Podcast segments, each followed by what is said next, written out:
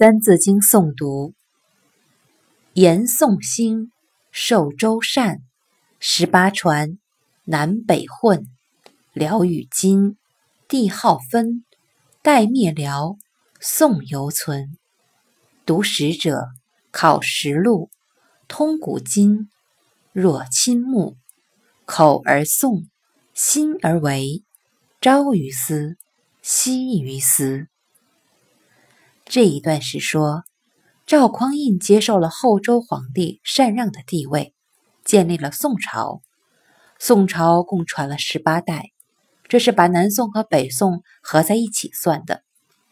与宋朝同时存在的还有北方的辽国与金国，他们的首领也都号称为皇帝。